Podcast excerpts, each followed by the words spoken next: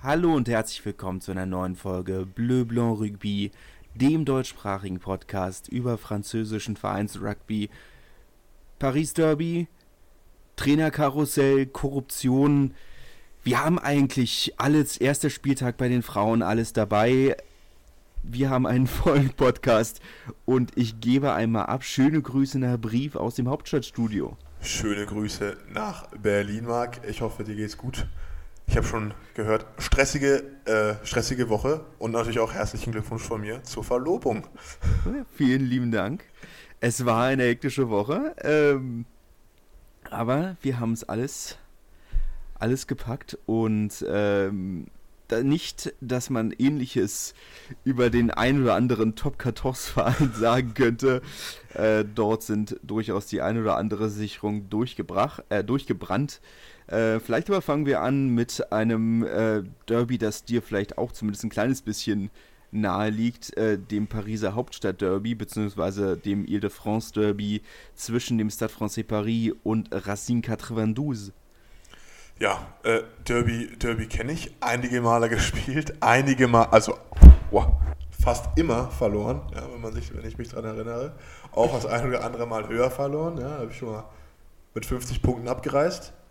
Ähm, ja, äh, ähnlich ging es ja auch äh, den, den Herren von Stade Francais. Diese, diese Woche haben ähm, gegen Racing im Hauptstadtderby zu Hause in Jambon zum neunten Mal in Folge verloren. Ähm, haben äh, mit 9 zu 13 das Spiel verloren. Und ähm, ja, bei strömendem Regen war sicherlich das schönste Spiel anzusehen. Als Highlight kann man vielleicht Sia Kulisse auf der Tribüne erwähnen, der auch die Stimmung besorgt hat. Ähm, ja. Ansonsten sicherlich nicht der Rugby-Klassiker, aber äh, ein Derby, was von der Spannung gelebt hat. Ja, ein, der einzige Versuch des Spiels von äh, Henri Chavancy war es, glaube ich. Äh, Monsieur Racine ähm, nach einem kleinen Kick kurz vor der Linie. Ähm, das aber tatsächlich wirklich eins der Highlights in einem highlightarmen Spiel. Äh, die offizielle Spielzusammenfassung auf Canal Plus war nur etwas über zwei Minuten lang. Ich glaube, das ist äh, fasst das Spiel eigentlich ganz gut zusammen. Äh, es war vollständig. Ähm, man könnte natürlich darüber reden, zu sagen, dass es Jean Bouin auch für dieses Spiel nicht ausverkauft war. Nee. Aber 17.000 waren wohl da. Das ist für Stade Francais schon eine, schon eine gute Zahl. Auch für Racing eine gute Zahl. Aber es ist natürlich schon so ein kleines bisschen Alarmglocke, wenn selbst für so ein Spiel das Stadion, meine, bei 17.000 verkauften Tickets sind halt immer noch 3.000 nicht verkauft, was für ein Derby schon ein bisschen. Man sollte zumindest drüber reden. Ja, man, man sollte drüber reden, aber wie gesagt, ich glaube, Stade Francais kommt da auch von schlechteren Zeiten war sicherlich schon mal ja. Lehrer. Dementsprechend ist, denke ich, die geht in die richtige Richtung da. Und er auch sportlich. Ich meine, sind immer noch Tabellenführer. Ja, der Nachbar ähm, ja. direkt dahinter, beide 23 Punkte, fünf Sieger, fünf Sieger aus sieben Spielen. Ähm, dementsprechend äh, zumindest aktuell Paris das äh, Maß aller Dinge, was so Rugby angeht. Wenn man zumindest auf die Tabelle schaut. Bayern 35, 16 gegen Po gewonnen zu Hause letztes Jahr ja im Manueta in äh, San Sebastian bzw. Donostia, je nachdem, ähm, wo ihr politisch steht. Ähm, jetzt dann diesmal der eindeutige Sieg gegen die aktuell sehr gut aufspielenden Palois, ähm, aber eigentlich ein Sieg, der so in Ordnung geht und auch in der Höhe, würde ich sagen. Ja, auf jeden Fall. Was ich ein bisschen schade fand, äh, ich dachte irgendwie, dass äh, diese, diese Cinderella-Story einfach von Po weitergeht, dass einfach jedes Spiel gewonnen wird, auswärts zu Hause gegen Toulouse, nicht gegen Toulouse. Ähm, ja, schade, dass das dann an diesem Wochenende aufgehört hat. Ich meine, sie können sich immer, können sich nicht beklagen. Ich meine, immer noch 22 Punkte und auf dem vierten Platz der Liga. Ähm, aber äh, ich hoffe, dass er wieder in die Spur kommt. Dass die Cinderella-Story weitergeht, denn es hat schon gut getan, so eine Überraschung jedes Wochenende zu sehen. Ja, ähm, wo, also wie gesagt, das ist, also natürlich, ich hätte jetzt aber, wobei ich wollte gerade sagen, ich hätte jetzt nicht damit gerechnet, dass sie in Bayern gewinnen, äh, weil Bayern ja dann doch ein relativ heimstarkes Team ist. Auf der anderen Seite kann man das über fast jedes Spiel bis jetzt sagen, dass sie gewonnen haben, dass ich nicht damit gerechnet habe, dass sie das gewinnen. Darauf wollte ich hinaus. Äh, von daher, ähm, apropos Spiele, bei denen, oder Vereine, bei denen niemand re damit rechnet, dass sie irgendwas gewinnen. Vielleicht ein etwas unfairer Übergang ähm, oder ein etwas polemischer Übergang. Auf der anderen Seite hat sich Montpellier auch in den letzten Wochen nichts als Häme verdient. Und weshalb ich dieses auch nochmal so hart ausdrücke, darauf kommen wir gleich zu sprechen. 23-16 haben sie in Perpignan verloren. Ob das nun ein echtes Derby ist oder nicht, sei mal dahingestellt, aber heiße Rivalität in jedem Fall. Tabellenletzter. Ein äh, alter Bekannter von dir, Oskar, der den äh, Trainerjob übernommen hat. Ja, der, der ähm, Vollständigkeit äh, vielleicht halber äh, Trainerwechsel in Montpellier nach dieser desaströsen Leistung sind bildlich dafür vielleicht äh, der weinende Nushi nach dem Spiel.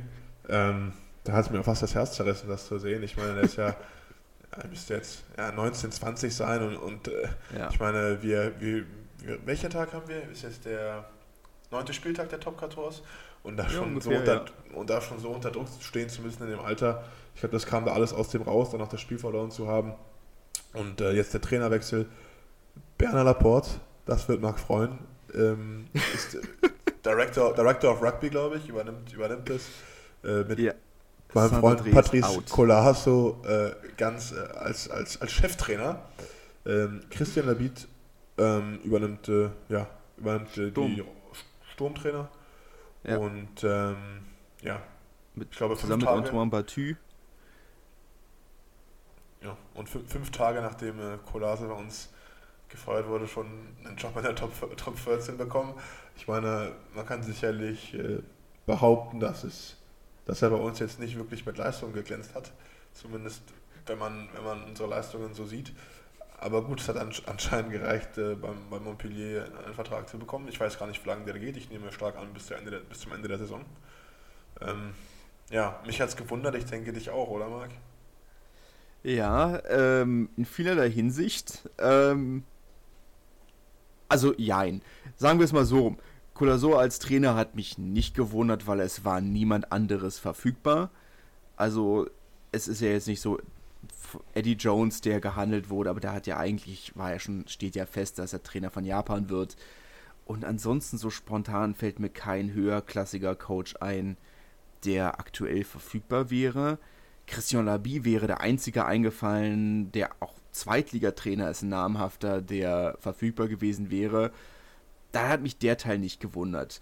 Äh, übrigens, ähm, und das ist vielleicht eine Sache, auf die kommen wir in den nächsten Wochen nochmal zurück.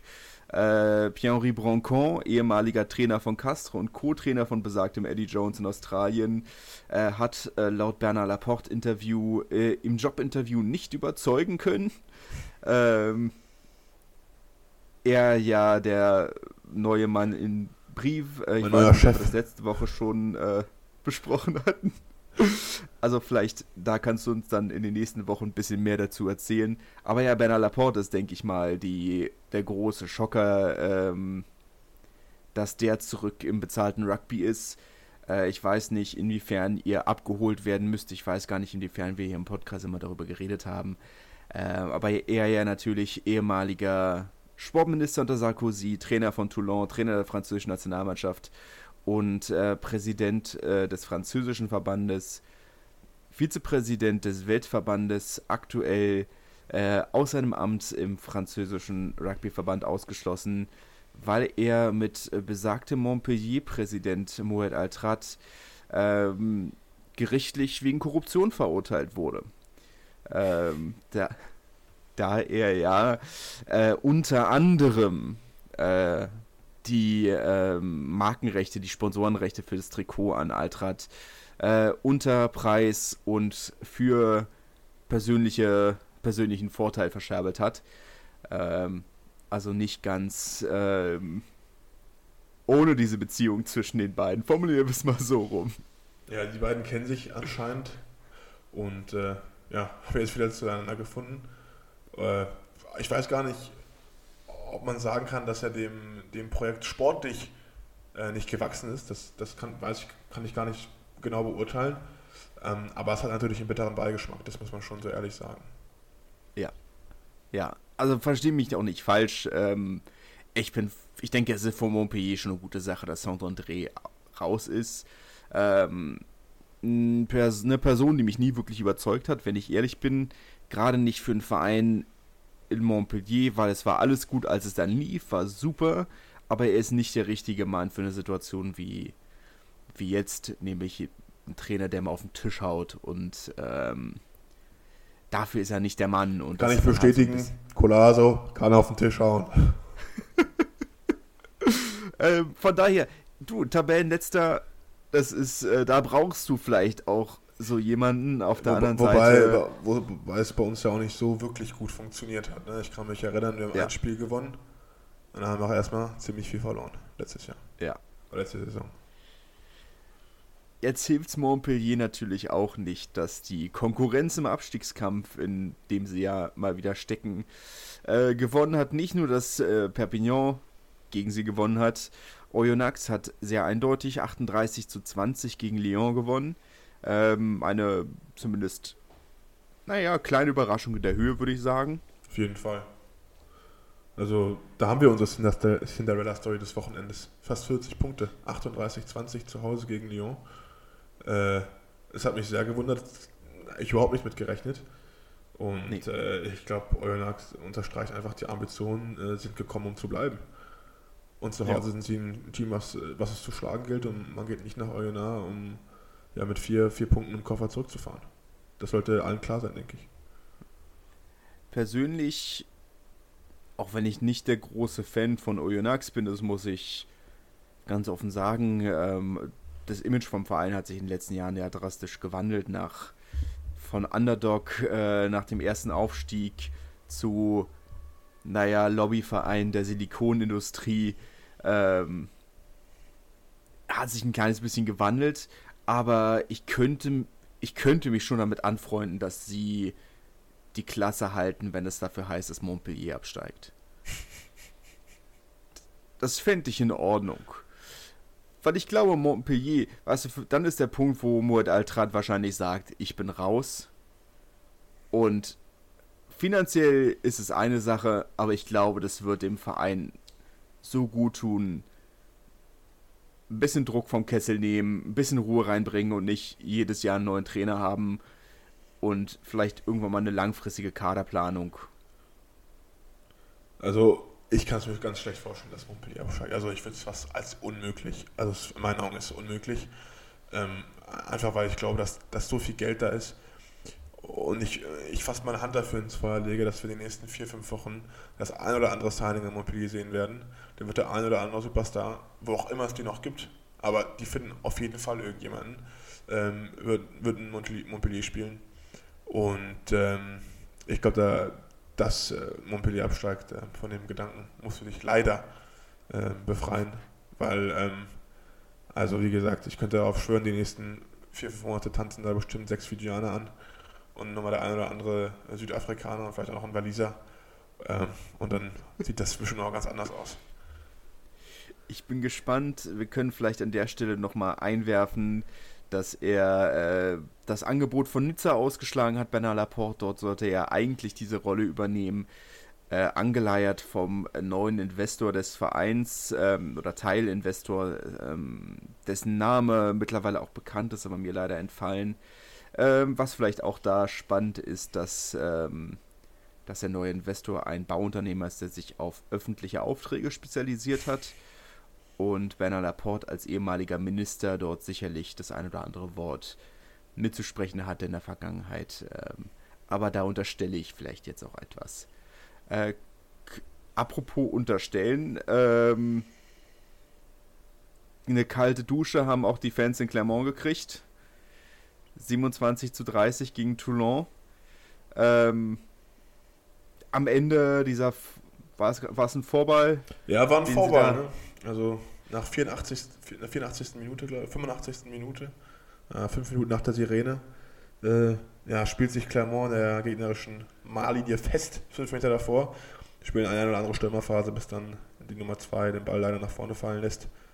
Ähm, ich kann es verstehen, wieso man weitergespielt hat. Man hätte, der 82. Minute hat man Penalty bekommen, hätte auch die drei Punkte mitnehmen können. Damit wäre es dann 30-30 gewesen, gewesen, hätte ja, zwei Punkte gehabt, aber zu Hause kann man das nicht machen. Die Fans äh, haben ganz eindeutig gefordert, der Ball muss jetzt zur Gasse gekickt werden. Wurde auch gemacht und drei Minuten später ist dann der Ball nach vorne gefallen, leider. Ähm, ja, ärgerlich.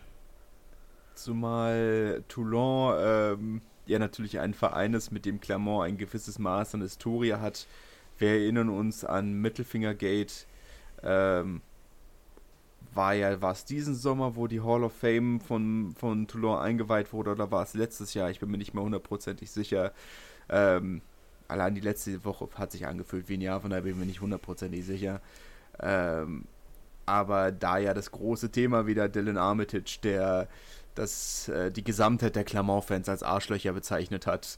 Ähm, Geht natürlich gar nicht. Äh, es ist nicht, es ist nicht viel Liebe zwischen diesen, zwischen den Gruppierungen oder Fangruppierungen der beiden Vereine vorhanden. Ähm, möchte da jetzt auch gar nicht mit dem Finger zeigen, ähm, auch wenn Dylan Armitage das, das, sicherlich gemacht hat, aber ähm, ja, nicht viel Liebe zwischen den Vereinen. Von daher sicherlich eine Niederlage, die nochmal das kleine bisschen mehr wehtut. Schmerz vor allem direkt nach, doppelt. Ja, vor allem nach der guten Leistung letzte Woche in äh, Montpellier. Äh, in Montpellier. ähm, ja. Derby auch in Castres äh, gegen Toulouse, eine Landstraße weiter runter. Äh, 31 zu 23. Eigentlich ähm, eine sehr maue erste Hälfte, wenn wir ehrlich sind. Über den Versuch von, ich wollte gerade sagen, der Versuch von Pierre Poplin, aber er hat ihn nur eingeleitet. Ja. Aber ansonsten war da nicht viel. Zweite Halbzeit ein bisschen besser, aber auch nicht spektakulär, würde ich sagen. Ja, also ich würde fast behaupten, von man genau das bekommen, was man erwartet hat. Unglaublichen Kampf, Aggressivität, äh, toll herausgespielte Versuche. Ja. War nicht umsonst das Topspiel am, Son am Sonntag. Ja. Topspiel am Sonntag. Ähm, ja. Und äh, unglaublich stark aufgespielt, unglaublich hart in den Kontaktpunkten. Äh, Toulouse mit Anton, Anton Dupont auf der 10 überhaupt nicht ins Spiel gekommen ja. lassen. Ähm, also, ja, ich würde fast, na, Toulouse in der Formkrise kann man schlecht sagen, aber äh, sind mit der bestmöglichen Mannschaft angereist, die sie zu dem Zeitpunkt hatten und haben dann doch relativ deutlich, deutlich verloren und haben vor allem offensiv kaum Akzente setzen können. Ist schon, ja, ich meine, es ist natürlich letzten Endes schon so, dass sie verletzungsbedingt natürlich ihre Probleme haben und Castra auch kein schlechtes Team sind, aber gerade in einem Derby, gerade in diesem Derby, ähm, dass er eine so lange Historie hat ähm, und so viele sehr spannende Spiele hatte, dann letzten Endes ein Spiel zu haben, was so endet, schon eigentlich fast ein bisschen schade. Ähm, ja, auf jeden Fall. Also ich will auch gar nicht die, die Leistung von, von Castro damit runterreden. Ich glaube, Castro hat ext wirklich extrem gut gespielt, einfach mit dem, was sie haben. Hartes Rugby, schnelles Rugby, wenn es schnell sein muss aber auch eben in den richtigen Momenten den Ball langsam machen, zwei Phasen zu spielen, danach erstmal den Ball mit unglaublicher Wucht auf die Tribüne zu kloppen, damit einmal alle Stürmer ja. wieder runterkommen können. Und ich glaube, das machen sie einfach, einfach extrem gut. Und vor allem zu Hause ja. mit einer Aggressivität, die ähm, ja, man so in der Top 14 wenig sieht, äh, würde ich, würd ich, würd ich mal so sagen. Und ja, Ugo, Ugo Moala, genau, Ugo Moala ist richtig, ne? der Trainer von, von Toulouse. Ja, jetzt auch ja. Bei, der, bei Nacht des Rugbys mit, mit dem Preis für den besten Trainer ausgestattet. Und hat er auch ja. gesagt, er nimmt diesen Preis mit sehr viel ähm, Humilitär, so äh, Menschlichkeit oder wie würde man das übersetzen? Demut. Ja, Demut an, weil, weil einfach es so schwer ist, immer wieder und immer wieder Teams auf die Beine zu stellen, die gewinnen wollen. Und ich glaube, gerade ja. jetzt merkt man das, er hat es selbst gesagt in seiner Dankesrede, dass äh, ein Jahr zu gewinnen ist schwer, zwei Jahre gewinnen ist auch schwer, aber das dritte und das vierte Jahr und immer wieder den gleichen Erfolgshunger zu haben, ist umso schwerer. Und dass es von dem vielleicht jetzt ein bisschen weniger gibt, gerade auch nach der Weltmeisterschaft, die Spieler vielleicht erschöpft sind, ähm, ja. das sieht man dann vielleicht auch möglicherweise, das ist eine Erklärung für die, äh, in Anführungszeichen, Formschwäche. Ein Spieler wie Dupont vielleicht auch im Kopf schon schon einen Schritt weiter, wird ja dann sich in den kommenden Monaten auch eher auf Siebener konzentrieren, um bei den Olympischen Spielen Frankreich zu vertreten. Ähm, Im Siebener Rugby natürlich, äh, ja. nicht in Synchronschwimmen. Ähm, um das Thema ja, vielleicht, vielleicht. nochmal aufzumachen. Ich habe nämlich letztens auch mit Aaron Gondidier drüber gesprochen, Mitspieler von mir. Ähm, ja. Die waren ja jetzt in, in, Fiji, haben sich da drei Wochen vorbereitet. Und dann kam ja die Nachricht raus, dass ich glaube, es sind drei Spieler, es ist Dupont, es ist äh, Maku äh, Seku und es ist dann entweder, glaube ich, äh, Pinot. Pinot oder Bielbiaré. Ja, Bielbiaré. Und das heißt eben auch für die drei Spieler, um Olympia zu spielen, müssen sie drei ähm, Turniere der World Series gespielt haben, dass sie dann ja. für die nächsten Wochen und Monaten eben nicht für ihre Vereine ähm, ja, da sein können. Und es hat sicherlich bei der Qualität dieser Spieler ähm, Einfluss auf die, die folgenden Spieltage der Top, der Top, der Top 14. Ja, wobei wir da, ich möchte da den Tag nicht vom Abend loben. Dupont ist gesetzt, ähm, da hat auch die volle Unterstützung des Vereins. Äh, Sekou Makalu kann ich wenig drüber sagen, aber ist natürlich jemand mit seiner Geschwindigkeit und seiner Kraft und seiner Explosivität, jemand, der sich anbietet.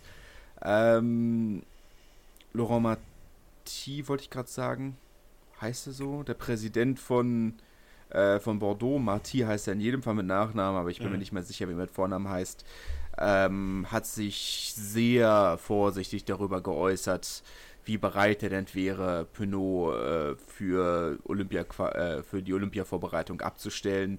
Ähm, da würde ich jetzt den Tag noch nicht vorm Abend loben und sagen, einer von beiden ist definitiv dabei. Ich glaube, das hängt ganz davon ab, wie gut Bordeaux in der Tabelle dasteht. Weil ich glaube mhm. tatsächlich, wenn Bordeaux wirklich noch um Playoff-Platz spielen muss und darum kämpfen muss, dann werden die beiden nicht, äh, nicht äh, die Seven Series spielen ich will Bordeaux ja nichts Schlechtes wünschen, aber ich will es den, den Jungs, den Siebener Jungs, die jetzt die ganze Zeit zum Spielen die Vorbereitung machen, ja irgendwie auch gönnen, dann die Olympischen Spiele zu spielen. Ähm, ja. Dementsprechend äh, hoffe ich, dass so viele von denen wie möglich eben diese Erfahrung der, der Olympischen Spiele im eigenen Land erleben können und nicht die Qualifikation, ja. die World Series Spiele spielen, nur um dann sozusagen von, von jemandem ausgewechselt zu werden, nur in Anführungszeichen, weil er einen großen Namen hat. Das wäre natürlich schade. Ich glaube jetzt im ja. Fall von Aaron Monier, dass er, dass er gesetzt ist. Ähm, aber beim, bei den Iron Wackelkandidaten äh, drücke ich zumindest denen die Daumen, dass, dass sie das miterleben können, weil ich habe mich jetzt vier Jahre darauf vorbereitet und äh, ja.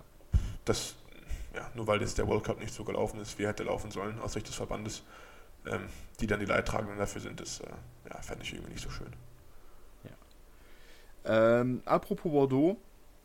Ähm, Wie wir schon dabei sind, ja wenn wir schon dabei sind, 21-25 in La Rochelle verloren am Sonntagabend. Ähm, eigentlich die lange Zeit die bessere Mannschaft. Äh, dann wieder ein Mangel an Disziplin in der zweiten Halbzeit in den entscheidenden Momenten, der sie dann wieder ein enges Spiel gekostet hat. Äh, am Ende ein wenig zufriedenerstellender Sieg für La Rochelle, aber ein Sieg. Vier Punkte sind vier Punkte. Kann man ja, nicht oft genug wiederholen ist ein Schritt in die richtige Richtung. Ganz zufrieden werden sie sicherlich sportlich noch nicht sein, aber ähm, ja, gewonnen ist erstmal gewonnen und äh, zweiter Sieg in Serie ähm, kann man erstmal nicht meckern. Zumindest mal eine Dynamik, die in die richtige Richtung geht. Ne? Ja. Ähm, das war es eigentlich zu Top 14. Kommen wir zu Pro de Deux. Ähm, auch da einige größere Themen, einige kleinere Themen. Fangen wir mal erstmal an mit einem kleineren Montauban Biarritz 3221. Chris Hilsenbeck, ähm, der nicht mehr für die deutsche Nationalmannschaft auflaufen wird, äh, mit einem Versuch und drei Erhöhungen hat durchgespielt, hat lange nicht mehr durchgespielt und gestartet, vor allem ähm, am Ende des Tages, aber trotzdem eine relativ klare Niederlage. Ja, auch klar verloren hat Agen gegen Wann mit 40 zu 10 äh, Erik Marx von Beginn dabei, ja, bis zur 51. Minute gespielt.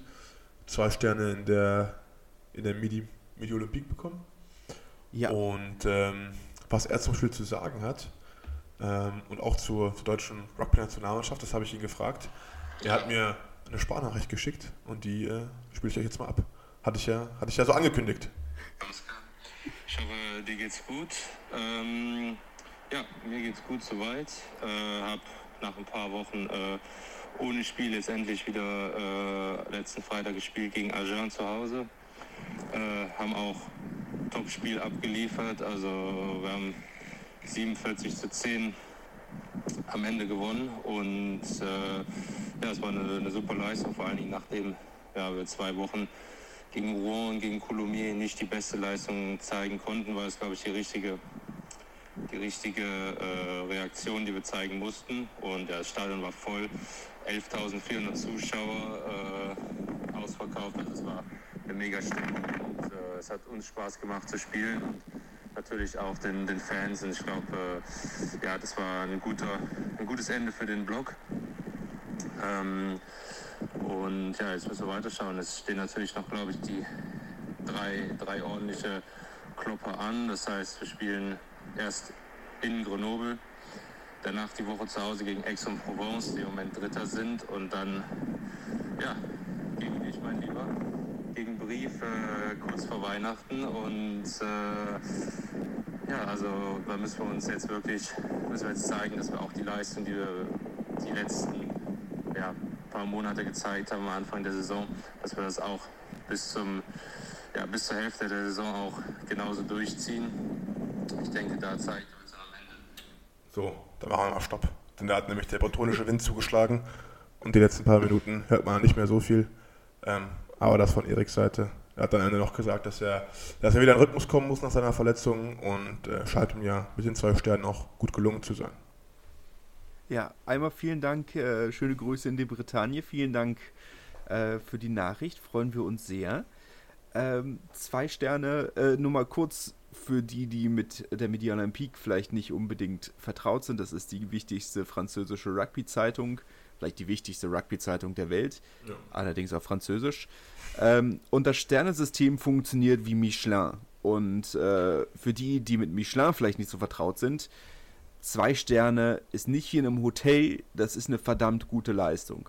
Ein Stern muss es schon verdammt gut sein, um den zu kriegen zwei Sterne musst du sehr gut sein, das zu kriegen. Vielleicht einmal, du hast letzte Saison eine Zwei-Sterne-Leistung, glaube ich, oder zwei Zwei-Sterne-Leistungen abgeliefert. Ich zwei Zwei-Sterne-Leistungen bekommen, einmal gegen La Rochelle, zwei, zwei Sterne bekommen. Und ich habe nochmal irgendwann zwei Sterne bekommen. Ich habe viele Ein-Sterne bekommen, eigentlich fast jedes Spiel einen Stern bekommen. Ähm, aber zwei Sterne, ja, nur, nur zwei habe ich bekommen, ja. Gegen La Rochelle und noch irgendwas. Ja. Für die von uns, die ähm, weder kulinarisch begabt sind, wobei ein Stern kriegt man ja ähm, für verschiedenste Dinge. Ähm, es reicht schon, wenn du ein gutes Konzept hast, ein Restaurant, das äh, sehr besuchenswert ist. Ähm, wie fühlt es sich für einen Spieler an, mit äh, von Midol äh, ausgezeichnet zu werden mit zwei Sternen? Ähm, es ist schon so, dass äh, das äh, muss man, muss man schon zugeben, also zumindest bei uns, wenn wir da so am Essen sind oder sowas, dass man dann schon sagt, ja, ich habe 18 Sterne die Saison bekommen, wie ist es denn bei dir? Dass man sich da gegenseitig ein bisschen aufzieht. Ne? Ähm, aber man muss schon, ich muss schon zugeben, dass man manchmal, manchmal wissen Leute gar nicht, warum sie einen Stern bekommen haben. Da hat man das Gefühl, der Reporter hat das Spiel gar nicht gesehen, hat einfach ein paar große ja. Namen aufgeschrieben und fertig ist. Weil, weil manchmal äh, kriegt man, weißt du, da haben dann acht Spieler einen Stern und man fragt sich, das Spiel war eigentlich so doller, der hat mal gar keinen Stern vergeben müssen. Also ja. äh, vom, vom Entertainment-Faktor war es eigentlich nichts. Ähm, aber zumindest bei den 2- und 3-Sterne-Bewertungen, da ist dann schon mehr dahinter. So einen Stern kriegt man vielleicht auch mal schneller, weil es sich anbietet. Aber alles so 2, 3 Sterne, das ist schon, äh, da hat man schon ein gutes Spiel gemacht. Insgesamt also wie in der Restaurantküche. Äh, ein Stern kriegt man, wenn man ein schönes Konzept hat. Ähm, zum Beispiel in Berlin gibt es ein Restaurant, das nur über einem offenen Feuer kocht. Äh, das war dem Michelin Guide auch ein Stern wert. Zwei Sterne kriegst du, wenn du zusätzlich auch noch kochen kannst. ähm, und drei Sterne? Hat, und was kriegt man drei Sterne? Uh, drei Sterne ist schon, ist schon äh, sehr exklusiv. Ähm, drei Sterne heißt, äh, es lohnt sich dafür, extra eine Reise zu unternehmen. Okay. Ähm, das muss schon viel wert sein, je nachdem, wie weit du fahren sollst. Aber ähm, drei Sterne schon sehr exklusiv. Ähm, nicht unbedingt, nicht zwangsläufig teuer, aber ähm, kleiner Kreis. Aber selten. Kocht, aber selten, ja. Drei Sterne, äh, ja, ist immer so wild. Für ein Hotel wäre es schlecht, aber. Naja, Rugby-Spieler, sehr gut. ähm, gekocht hat auch Bézier, äh, 40 zu 10 gegen DAX. Sagt man das so? Ich habe mich gerade sehr alt gefühlt. Sagt man so, sagt man so. Ja. Bisschen Boomer-Cringe, aber schon okay. Nee, nee, nee, nee. Bisschen geguckt wurde auch, wurde auch MBG mit, mit 40 Punkten. Ähm, ja, hat man da DAX äh, unverrichteter Dinge in die Suppe gespuckt und ähm, ja, 40, 40 ähm, 14 äh, gewonnen gegen DAX. Ja, BD, gute Formkurve. Ich glaube, mit dem Ja. Sieg hätten hätten wir aber fast alle so gerechnet. Äh, Spiel Ja. War wie so ein typisches Einbahnstraßen-Rugby. Ähm, Colomiers jetzt, Colomiers jetzt Sechster in der Tabelle mit 25 Punkten. Und ähm, ja, DAX auf dem 14. Platz mit 21. Da sieht man erstens, wie eng die Liga beieinander ist. Aber zweitens natürlich auch, ähm, ja, wie, wie gut Bizet jetzt in die, in die Spur gefunden hat. Äh, zur Ergänzung, Maxim Oltmann ist nicht auf dem Platz gewesen. Ähm, machen wir mal weiter mit einer Mannschaft, die, äh, wo man eigentlich nur schwer über eine Formkurve reden kann, weil die Ergebnisse eigentlich die Leistungen nicht ganz wiedergespiegelt haben. 37 zu 24 äh, hat Rouen zu Hause gegen Colomiers gewonnen. Äh, Knoten geplatzt. Ja, Endlich? ich hoffe es doch. Also 40 Punkte, Colomiers zu Hause. Ich meine, sie waren bei uns schon ganz knapp daran zu gewinnen. Gegen wann war es auch ein ganz knappes Spiel. Und dass sie sich jetzt belohnt haben, das ist doch, äh, ist doch was Schönes. Da muss man sich doch drüber freuen. Äh, hält die Liga Ja. nicht nur spannend, sondern äh, auch ganz persönlich äh, kennen vier Spieler in Rouen und, und für die freut mich das am meisten. Denn den Abstiegskampf, den, den habe ich ja auch schon erfahren müssen, letzten paar Jahre. Ob es jetzt in den Espoirs in Paris war, ob es äh, mit in Brief war, ähm, das ist nichts Schönes und äh, da rauszukommen. Das ist, äh, was heißt da rauszukommen? Den ersten Schritt in die richtige Richtung zu machen, ist doch mal, ist doch mal was Schönes und äh, freut mich auf jeden Ja. Fall. Und haben auch verdient, würde ich behaupten. Ja. Ja, sie hätten es auch die letzten, wie gesagt, äh, oder wie du auch gesagt hast, die letzten Spiele schon verdient gehabt. Ähm, aber sich endlich zu belohnen, das ist ja, ist ja fantastisch. Ähm, Ein paar Good News. Ja. Hier nach Montpellier und, und so, ne? es war schon eine vergleichsweise negative Folge, das stimmt schon. Wobei, wann war jetzt sehr positiv, habe ich Wann das war sehr Gefühl. positiv, ja. Ähm, positiv auch das Heimspiel für Aurillac. Äh, 11 zu 10 knapp gewonnen gegen Valence. Tim Menzel kam für die letzten 10 Minuten für, äh, von der Bank. Für die heiße Phase hat, man's ihm dann doch, hat man dann doch eher den erfahrenen Hasen auf dem Feld ste aufs Feld stellen wollen. Ähm, eigentlich weiß ich nicht, ob das die intelligente Entscheidung ist, weil die Hasen halten, glaube ich, Winterschlaf. Aber Hasen halten Winterschlaf und Tim Menzel, der muss starten. Weil Ja. der, ist, der ist kein alter Ja. Sondern der ist einfach, ich glaube, der ist eine gute Neun und äh, ich glaube, der war ja auch eigentlich immer gesetzt in der National und den jetzt immer auf die Bank zu sitzen, so als Impact-Player mäßig, erschließt, mich, erschließt sich mir nicht ganz. Hat er bringt ja auch Ja. ordentlich Prozedur-Erfahrung ja eigentlich mit. Dementsprechend, ja. Ähm, ja, für mich ist der Junge gesetzt. Hat ja eigentlich schon, hat auch mit Chris Hilsenbeck ja zusammen äh, schon mal die Achse für Wann gebildet. Chris Hilsenbeck übrigens immer noch der beste Kicker der Vereinsgeschichte von Wann.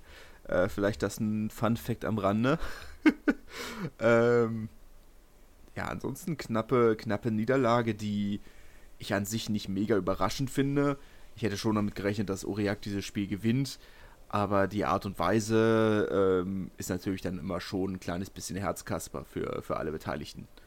Ja, auf jeden Fall. Aber das ist halt Aurillac, ne? Das ist, also, Ja. ich glaube, Offensiv-Rugby, das sucht man da lange, denn das System ist einfach, okay, wir nehmen den Ball, spielen eine Phase, wir schießen ihn so hart wir können in die gegnerische Hälfte, dann verteidigen wir fünf, sechs Phasen und hoffen darauf, dass der Gegner keine offensive Antwort hat, dann schießt er uns den Ball zurück, dann schießen wir ihn wieder dahin und machen das gleiche nochmal, bis der irgendwann einen Fehler macht.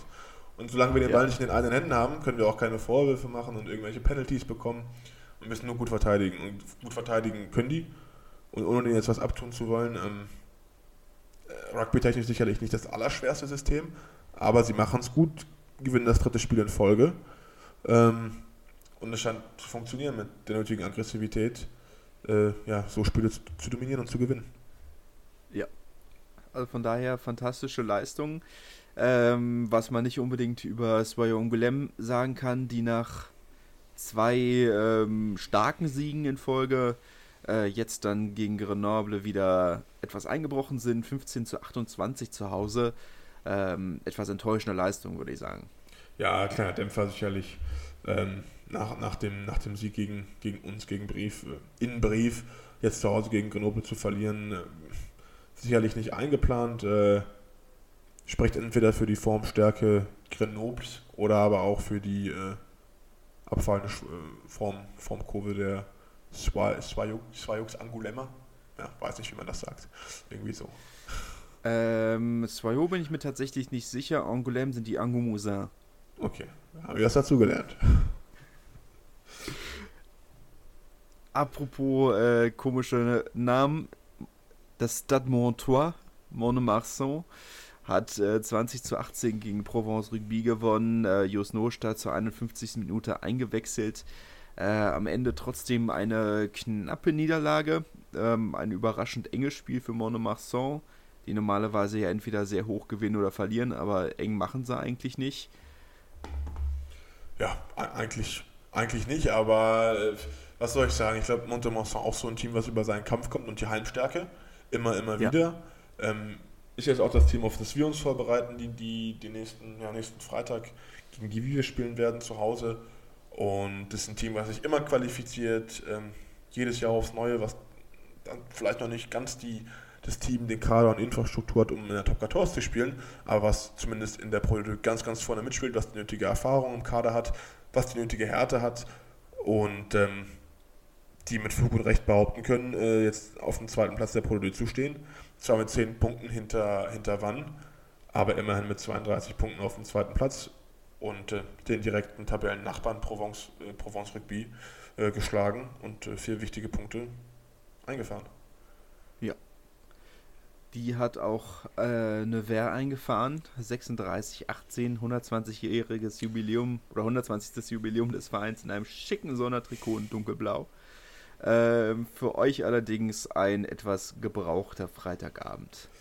Ja, auf jeden Fall. Ich glaube, so die erste Halbzeit waren wir gut dabei und dann Ende der, Ende der ersten Hälfte, die 40. Minute, spielen wir bestimmt drei, vier Minuten vom, ja, vor, vor, der, vor der Mahllinie Nevers, Pick and Goes und dann haben wir während der Trainingswoche ein bestimmtes Kommando dafür eingeübt, sozusagen, wenn, wenn wir einige Stürmerphasen gespielt haben und die Verteidigung sozusagen sich zusammenzieht, dass wir dann den Ball auf den Neuner, der Neuner auf den Zehner spielt, im Rücken des Pick and Goes Pots. Ich hoffe, das, das kann man, das versteht man so ein bisschen, wenn ich das jetzt so erkläre. Ja. Und ähm, haben das auch spielen wollen. Unser Neuner und unsere zweite Reihe hatten ein Abstimmungsproblem. Der Neuner war noch am Organisieren. Der Ball fliegt nach vorne und ähm, dementsprechend äh, ja, damit die Chance für die 15 von Nevers, den Ball einfach nach vorne zu kicken, schneller zu rennen als, als wir alle den Ball zu nehmen und hinzulegen. Und äh, ich meine, das war so ein Geschenk äh, zum 120. Jubiläum, was wir uns auch hätten sparen können. Denn äh, danach hat man uns, glaube ich, angesehen, dass wir einfach nicht mehr den Mut gefunden haben, die zweite Hälfte zu rebellieren. Haben dann auch nicht mehr wirklich mitgespielt und ich glaube, hätten wir den Versuch dann gelegt, wäre das Spiel ein anderes geworden. Weil wir haben echt gut mitgespielt, glaube ich. Ähm, aber dann, äh, ja, denke ich, die zweite Halbzeit äh, eine zum Vergessen. Und dann, ich meine, wenn man 36 Punkte bekommt, dann äh, kann man auch nicht mehr so viel drüber reden. Ne? Ja. Kommen wir zur, zur National, ähm, dritte Liga. Ähm, Albi Massi 2013, ähm, eigentlich sehr nachvollziehbares Ergebnis. Massi profitiert die Saison stark davon, dass es nur einen direkten Abstiegsplatz gibt. Ähm, ansonsten könnte das ja, das, das könnte kompliziert werden, sagen wir mal so. Ja. Ähm, wobei wobei ja. sie haben 18 Punkte und äh, Bourg-en-Bresse nur 19. Da ist auf jeden Fall noch spannend. Ich meine, Tat ja. mit 25, aber, aber gut. Das direkte Duell wird auf jeden Fall spannend werden. Ich glaube, wir haben wir alle schon abgeschrieben, ohne jetzt jetzt ja. zu treten. Ja. Also, ja. Ähm, mir? Wieso mir? Oder den Zuhörern. Zuhörenden. ich habe mit Viren nichts zu tun. Ähm, äh, ich meine, ich habe letzten Endes meine Form, mein, meine The Theorie für den Saisonstart für, für die Saison war, sie steigen ab, aber ihre Saison wird besser als die von Cognac. Sie haben einmal gewonnen, von daher hatte ich vollkommen recht bis jetzt. Ich bin zufrieden. äh, was ich vielleicht der, der, der, ähm, ja, der Vollständigkeit halber dazu sagen sollte, ähm, dass wir, also nochmal zur Produktion zu kommen, Dankensprung, dass wir gegen den Wehr gespielt haben, noch ohne den, den neuen Trainer. Ja. Also äh, Broncon war dann noch nicht da bei uns, noch, noch nicht bei uns. Hat heute sozusagen seinen Antritt gehabt bei uns, hatten jetzt um 18 Uhr das erste Meeting mit ihm, hat einige ja, Dinge vorgestellt, Veränderungen des Spielsystems und ich denke, äh, wir werden die nächsten Spiele besser, äh, besser vorbereitet ähm, kommen, weniger weniger, äh, ja, äh, wie sagt man, lesbar in der, in der, im Angriff. Ähm, werden die, die Pots verändern, die Strukturen verändern, allgemeines sicheres Rugby spielen, ein bisschen Aurillac-like, vielleicht auch mal aufhören, zehn Phasen in, der eigenen Hälfte zu spielen, sondern einfach mal nach drei Phasen den Ball mit viel Wucht nach vorne zu knallen. Ähm, das muss man vielleicht nochmal der, der Vollständigkeitshalber dazu sagen. Ähm, genau, ohne jetzt Massi natürlich äh, ja, schlecht zu reden, aber muss noch, muss noch gesagt, musste noch gesagt werden. Lass uns international zurückkommen.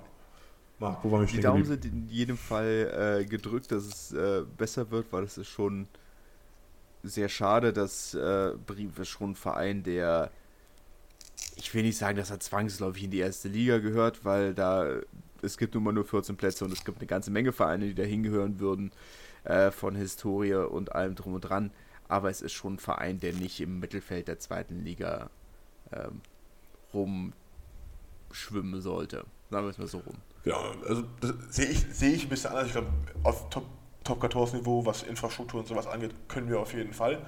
Ne? Und, und wir haben, denke ich, ja. auch eine Daseinsberechtigung da zu sein. Was mir vor allen Dingen jetzt am, am Ocon gefällt, ist, die, wie viel realistisch er an das Projekt Wiederaufstieg rangeht. Ähm, und vor allen Dingen, dass er sagt, okay, das Ziel ist jetzt nicht irgendwie jedes Spiel zu gewinnen und wir wollen die meisten Punkte in der Geschichte der Prozedur zu erzielen und unbedingt jedes Spiel gewinnen, äh, habe ich auch schon mal anders von Trainern gehört ähm, die jetzt nicht mehr da sind, aber äh, einfach äh, heute super realistische Einschätzungen geben der Problematik der GIF-Spieler, die wir haben, was unsere Ziele sind, dass wir uns natürlich qualifizieren müssen, aber auch ein Gleichgewicht der GIF-Spieler haben müssen, sonst können wir dann in den Playoff-Spielen einfach nicht das beste Team auf den Platz stellen. Und äh, mein erster Eindruck, ähm, ich habe in den zwei Tagen, Montag hat er die Pressekonferenz, Dienstag, also heute, hat er erstmal mit uns geredet. Ich habe in diesen zwei Tagen mehr mit ihm telefoniert und ähm, Textkontakt gab, erst mit Colaso in, in sechs Monaten. Dementsprechend äh, sehe ich dem Ganzen auf jeden Fall viel, viel positiver entgegen. Und ich glaube, da ähm, hoffentlich auch noch einiges Positives auf dem Feld folgen. Ja. Ich denke, jetzt mal von meiner Außenperspektive, für Brief reicht es völlig. Selbst der sechste Platz müsste in der Theorie reichen. Das heißt, einfach nur in die Playoffs kommen und gucken, weil am Ende des Tages, wenn du sagst, wir können nur ins Finale kommen, wenn wir alles im Heimsp als Heimspiel haben, dann hast du eh verloren, weil das Finale wird so oder so kein Heimspiel sein. Ja. Von daher, wenn du sagst, wir, wir können, nur, können nur aufsteigen, wenn wir ein Heim-Halbfinale haben und sonst wird das alles nichts, ich glaube, dann kannst du direkt einpacken und das Selbstbewusstsein muss ja irgendwie da sein, zu sagen, wenn wir auswärts gewinnen müssen, dann gewinnen wir auswärts. Das schaffen wir. Playoffs sind.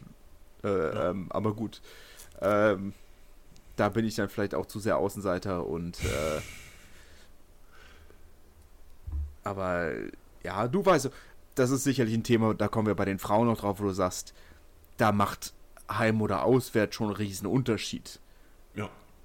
Aber in der Pro D2 mit den Bedingungen, die, die die Spieler haben, was Transport, Reise, Unterkunft angeht, ja, macht es einen Unterschied, aber jetzt nicht den gigantischen, würde ich hoffen. Ich meine, ich spiele ja nicht mehr beim BRC, wo man dann irgendwie, keine Ahnung, um 4 Uhr morgens in den Bus steigt, um dann, keine Ahnung, um 10 da zu sein, weil das Spiel um 12 angepfiffen wird, sondern ich meine, ja. wir reisen ja teilweise zwei bis drei Tage früher an, ne, und, und, und, und, also dass wir dann, wenn wir sagen, okay, wir haben 5 Stunden Busfahrt oder 6 Stunden Busfahrt, dann, und wir spielen am Freitag, dann, dann steigen wir Dienstagnachmittag in den Bus, ne, und dann ja. verbringen wir sozusagen zwei Tage noch in der Stadt oder teilweise letztes Jahr, als wir gegen Pro gespielt haben, haben wir Trainingscamps äh, nur gemacht, um Spiele vorzubereiten unter Top-Bedingungen und sind dann vier, fünf Tage früher angereist. Also ähm, klar, Stadion im Rücken ist cool und äh, ich glaube, deswegen spielt man ja Rugby, um die eigenen Fans ja. im, im, Stadion zu, zu beglücken, zu, zu erfreuen.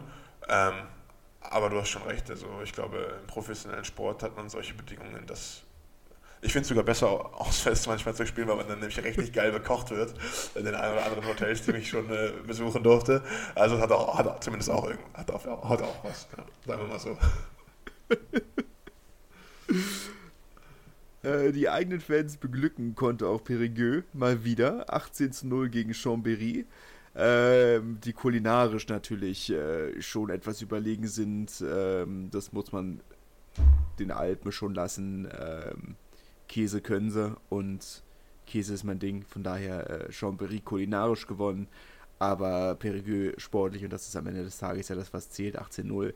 Ähm, Zu 0 ist auch eine Ansage, ne? Wenn man das so liest. Ja. Vor allem gegen Chambéry, also die, die letzten Spiele gar zu Hause. Null. Also da kam wirklich im ja. wahrsten Sinne des Wortes einfach null. Ja. schwierige Partie. Schwierige. Du, meine Peri das Perigeux ein heimstarkes Team ist, das, das wussten wir ja irgendwo. Ja, das ungeschlagen ja, immer noch zu Hause, ne? Ja. Von daher ähm, ist das jetzt alles nicht die, würde ich sagen, keine riesige Überraschung, aber ähm, es ist eine kleine Ansage. Da kann man, glaube ich, nicht, nichts weiter sagen. Also, das ist, ist eine kleine Ansage. Ja, auf jeden ähm, Fall. Carcassonne ähm, haben in Tare gewonnen. Und ich möchte an dieser Stelle sagen, mit Livestream. Ähm, ein kleiner Skandal. Ähm, Narbonne, dem Derby-Gegner der nächsten Woche, hat Tarbe noch, beziehungsweise Carcassonne ist Derby-Gegner, hat Tarbe noch einen Livestream verwehrt und Carcassonne darf.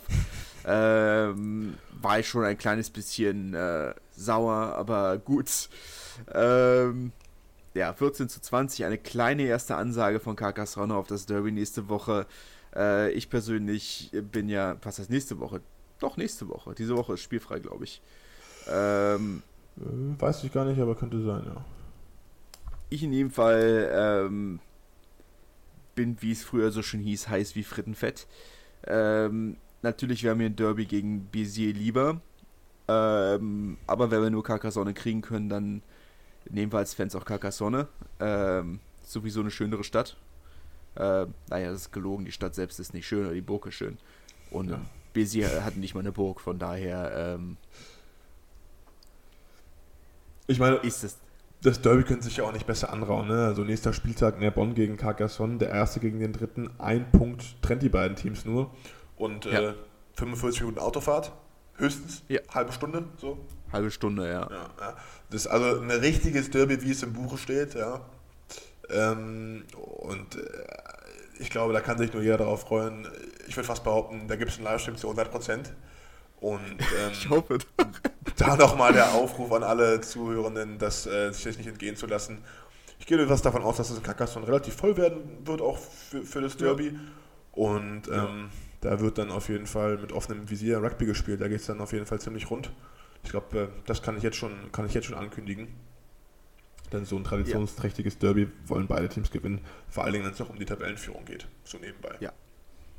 Äh, man den üblichen Themen vielleicht kurz äh, zu diesem Derby selbst ähm, gibt es natürlich, ist natürlich dieses übliche Thema, es ist beides das gleiche Departement, es ist vergleichbar mit, oh, wie kann man es vergleichen? Äh, Region wäre Bundesland, was wäre dann der gleiche Kreis ja, vielleicht? Paris so, ne? Weiß ja. Nicht. Ähm, der gleiche, ja, in jedem Fall die gleiche Verwaltungseinheit. Ähm, und die übliche Diskussion, Carcassonne, die kleinere Stadt, aber Verwaltungshauptstadt äh, der Region Orde. Ähm, dann natürlich Carcassonne, dieser kleine, aufmüpfige Verein, der vor ein paar Jahren dann, also vor 13 Jahren in die zweite Liga aufgestiegen ist und nach dem Aufstieg als erstes direkt mal in Narbonne gewonnen haben. Und seitdem regelmäßig bei jeder Gelegenheit die Narbonne-Spieler abrekrutieren, die sie kriegen können. Ähm, weil die Spieler, sie müssen nicht umziehen. Halbe Stunde pendeln, ja, meinethalben, aber es ist für die Spieler halt bequem. Ähm, nur als, nur als ein, ein, ein kleiner ein, Einstieg hier noch von mir. Ich habe auch einen Freund, der in Carcassonne spielt und der meinte auch, ja, am Wochenende kann man nichts machen, weil die Hälfte der Spieler lebt einfach in Narbonne. Da muss man einmal ja. hinfahren. Also ähm, kann ich bestätigen. Ja, ich glaube, er meinte 20 Spieler, die mit äh, Frau und, und Kind in, in Narbonne leben. Ja, äh, aktuell natürlich namhafte ehemalige Narbonne-Spieler, äh, Romain Manquia zum Beispiel, Etienne Ergent, der äh, Narbonne ja damals nach Brief verlassen hat.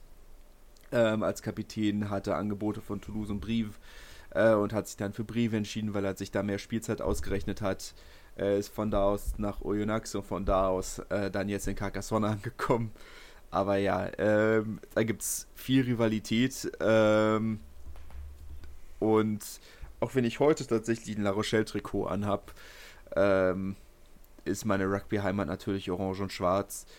Äh, von daher äh, freue ich mich da sehr darauf und äh, erwartet bitte zu diesem Spiel auch keine objektive Berichterstattung.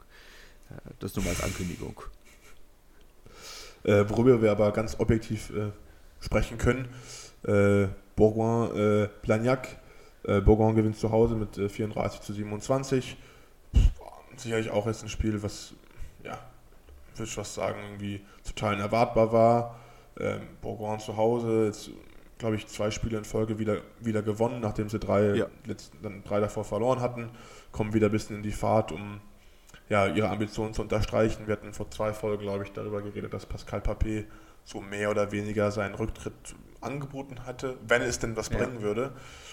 Ähm, ja, anscheinend hat das was gebracht. Äh, haben jetzt zwei Spiele danach gewonnen und äh, stehen auf dem zehnten Platz. Aber ähm, bis zum siebten sind es nur fünf, äh, bis zum sechsten sind es nur fünf, dementsprechend die Qualifikation ist noch drin. Und äh, ja. ja. So.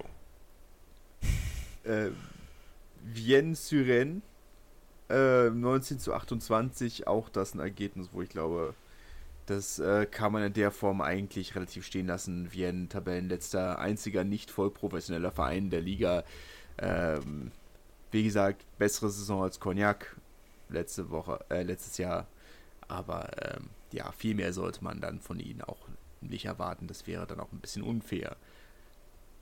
Ähm, Nur mal eine Frage an dich. Ja. Weißt du, weshalb die nicht äh, voll professionell sind? Einfach weil sie keine Sponsoren finden oder weil sie es nicht wollen oder weil sie ja, also woran liegt es?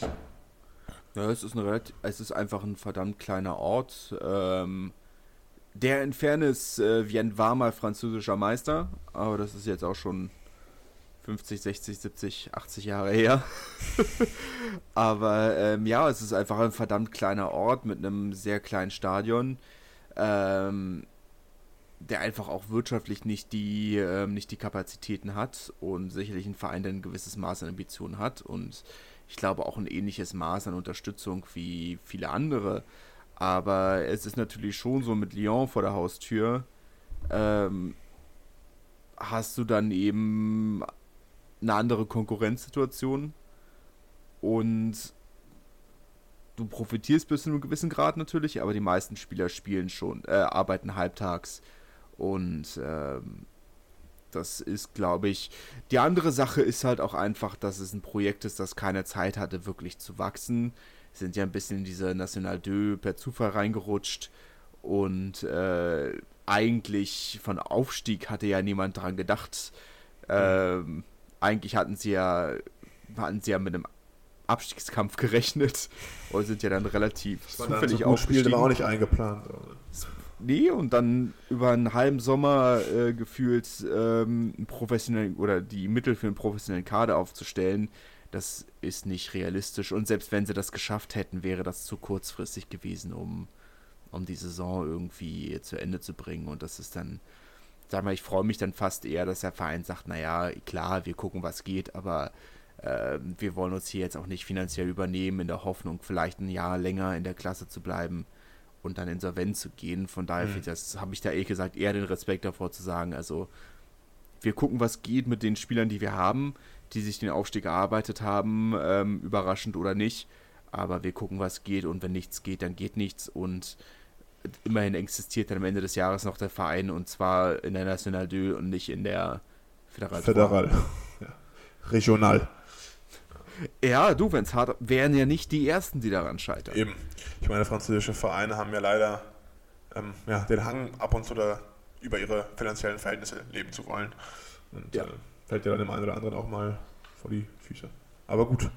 Ähm, Hashtag Osch, Hashtag Tiros. Ja. ja.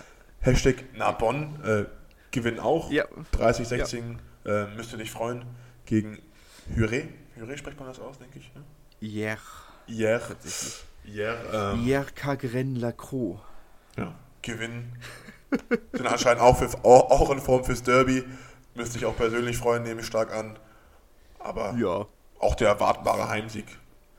Ja, haben wir zur Halbzeitpause noch hinten gelegen ähm, und in der zweiten Halbzeit dann ähm, aufgedreht und das Spiel dann noch äh, souverän zu Ende gebracht. 10-9 war es zur Halbzeit oder so, aber ähm, ja, äh, da einmal nochmal schöne Grüße an dieser Stelle nach Heidelberg. Äh, wurden ja darauf hingewiesen, dass äh, Mika Tumenev äh, nicht äh, dabei ist, genauso wie Michael Himmer, weil beide der, mit der Nationalmannschaft in Hongkong sind.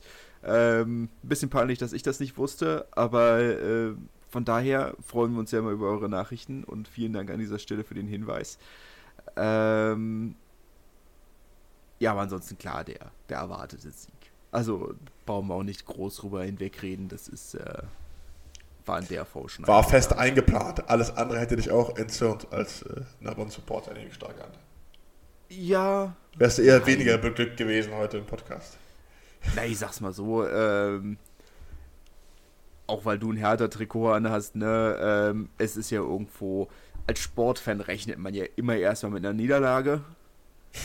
Ob es nur Narbonne ist oder Hertha, man rechnet ja immer erstmal damit, dass sie verlieren und wenn sie dann gewinnen, dann ist man positiv überrascht, aber technisch gesehen rechnet man immer erstmal mit einer Niederlage. Von daher. Also als Hertha-Fan ähm, auf jeden Fall. Ja, und auch Narbonne hat bis jetzt in der Vergangenheit eigentlich fast immer einen Weg gefunden, äh, die Saison noch in Sand zu setzen. Von daher ähm, erwartet man da jetzt nicht allzu viel. Ähm, wenn sie aufsteigen am Ende des Jahres, super, das ist auch das Ziel. Aber ähm, dass sie gegen solche Teams ausrutschen können, das ist dann, damit rechnet man ja schon, zumal sie ja auch die Saison über nicht mega gut gespielt haben. Anständig, aber nicht mega gut. Ja, aktuell ähm, ist zumindest äh, nicht, wird es zumindest schwer, die Saison noch in den Sand zu setzen, würde ich fast behaupten. Ja. Elf Spiele, acht Siege, 38 Punkte und Tabellenführer. Ähm, was, geht, was soll da jetzt noch schief gehen? Stelle ich mir die Frage. Wenn es so weitergeht zumindest. In der Relegation gegen Feuer ungelähmt verlieren. Ja. Ähm, das, aber gut. Eine, ähm, eine Sache, die sie ja mit, mit, mit Nizza durchaus teilen, ähm, die ja auch schon äh, diese Erfahrung gemacht haben, äh, die Saison auf den letzten Meter noch in Sand zu setzen. Äh, erste Saison der National, der Geschichte der National, wo sie ja dann das Halbfinale, was ja damals auch den Aufstieg bedeutet hat, äh, in der letzten Minute durch einen Kick äh, von Narbonne noch äh, verloren haben und die dominante Saison äh, nicht in einem Aufstieg krönen konnten. 31 zu 10 gegen Bourg-en-Bresse, klarer, eindeutiger Sieg in der Form, aber eigentlich auch so kalkuliert, würde man sagen. Ähm, Bourg-en-Bresse ja durchaus formschwach dieses Jahr. Ja, auf jeden Fall. Ich meine, drei Niederlagen aus den letzten fünf Spielen. Äh, ja. Schlimmer geht eigentlich nur noch in Massi, dem letzten fünf Spiele verloren. Ja. ähm, mit diesen erschwinglichen Worten ähm, kommen wir mal noch kurz zur National 2, denn auch wenn Michael Himmer nicht gespielt hat, gab es durchaus einen deutschen Nationalspieler, der im Einsatz war. Mathieu Ducot äh, hat auf der 11 gespielt für Lannemazon 26-22 gegen La Seine. Beziehungsweise La Seine, äh, beides habe ich gehört. Ich kann ehrlich gesagt nach wie vor nicht sagen, was korrekt ist. Bei Eigennamen findet man das auch am Ende des Tages nie raus. Ähm, von daher ähm, ist das, wie es ist, ähm, schwierige Saison für La Seine. Ähm, aber anständiger Sieg für Lannemazon. Ja, und zum Schluss nochmal die Frauen äh, mit, mit Marc. Die Frau mit Marc. Ja. Äh, die Elite 1, ähm, erster Spieltag, ähm, sportlich eigentlich relativ äh, wenig überraschend die Ergebnisse. Montpellier hat gegen Lille gewonnen, 32-7. Da kommen wir dann wieder auf das Thema, wo wir sagen, da spielt Heimspiel, Auswärtsspiel eine große Rolle. Für Lille mit dem Zug ähm, und auch mit dem Auto, spielt in dem Fall keine Rolle, aber eine Reise von knapp 1200 Kilometern in jede Richtung. Äh, Frankreich ist groß und Lille ist am Arsch der Welt. Äh, von daher ähm, das ein sehr relevanter Faktor für, für einen Verein wie Lille. Ähm, von daher diese 32-7 Niederlage relativ okay. Ähm, Romagna hat 69 zu 5 gegen die Aufsteigerin aus Paris gewonnen, die Pink Rockets des äh, Stade Francais. Äh, auch das in der Form sicherlich ein sehr erwartbares Ergebnis, genauso wie Bordeaux-Bobigny 52-19. Ähm, Lens Section Paloise hat 20 zu 42 gegen Toulouse verloren, letztes Jahr das Spiel noch gewonnen. Äh, wobei man da auch vielleicht sagen muss, dass es letztes Jahr eher daran lag, dass die ganzen Nationalspielerinnen noch bei der WM waren.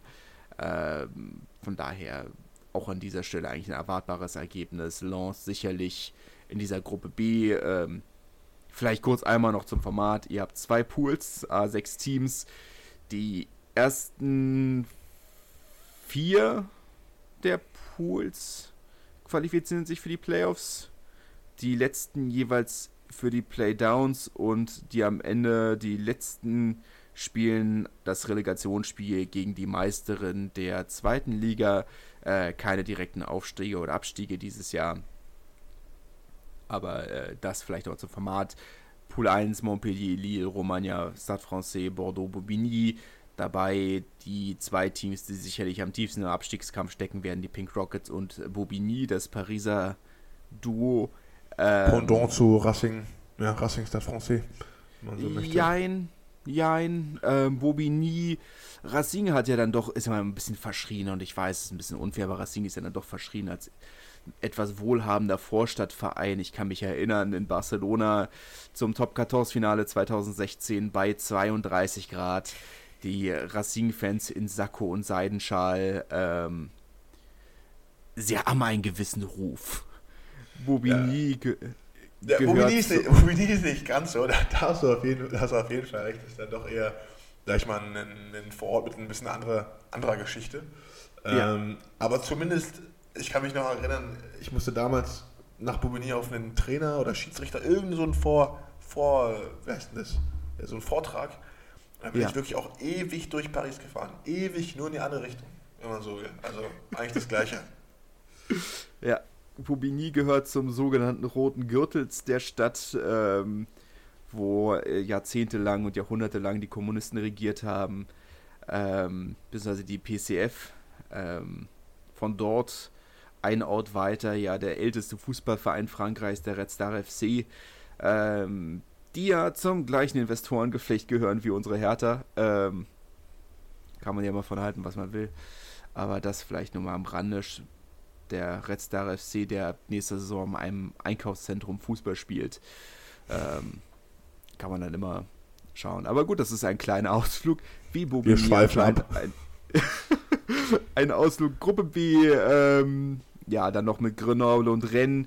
34-12, auch das keine Überraschung. Grenoble haben ja mittlerweile doch die ein oder andere Nationalspielerin im Kader.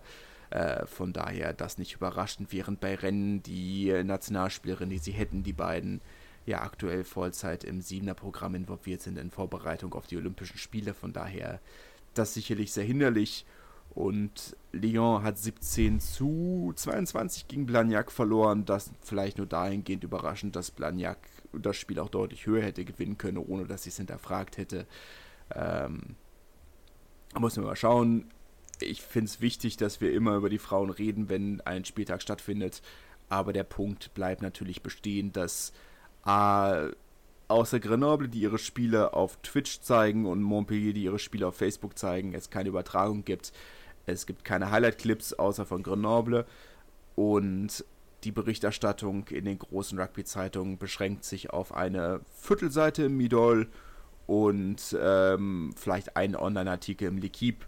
Aber ansonsten kommt da nicht allzu viel. Und so wichtig wie ich es finde, darüber zu reden, kann ich euch hier keine großen äh, Hintergründe liefern. Ähm, das tut mir leid, ich gebe Mühe, aber ich kann es nicht ändern. Zweite Liga dann schon eher, weil die Kontakte, die ich habe, mittlerweile nicht mehr in der Bonne, sondern bis halt teilweise immer noch in der Bonne, aber in Perpignan spielen.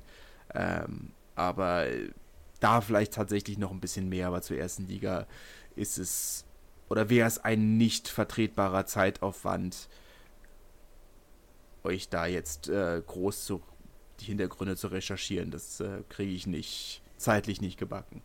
Ähm, das vielleicht dazu. ähm, immer etwas deprimierend, das so auf den, äh, das so zu formulieren. Ich gebe mir Mühe und ich spreche gerne darüber.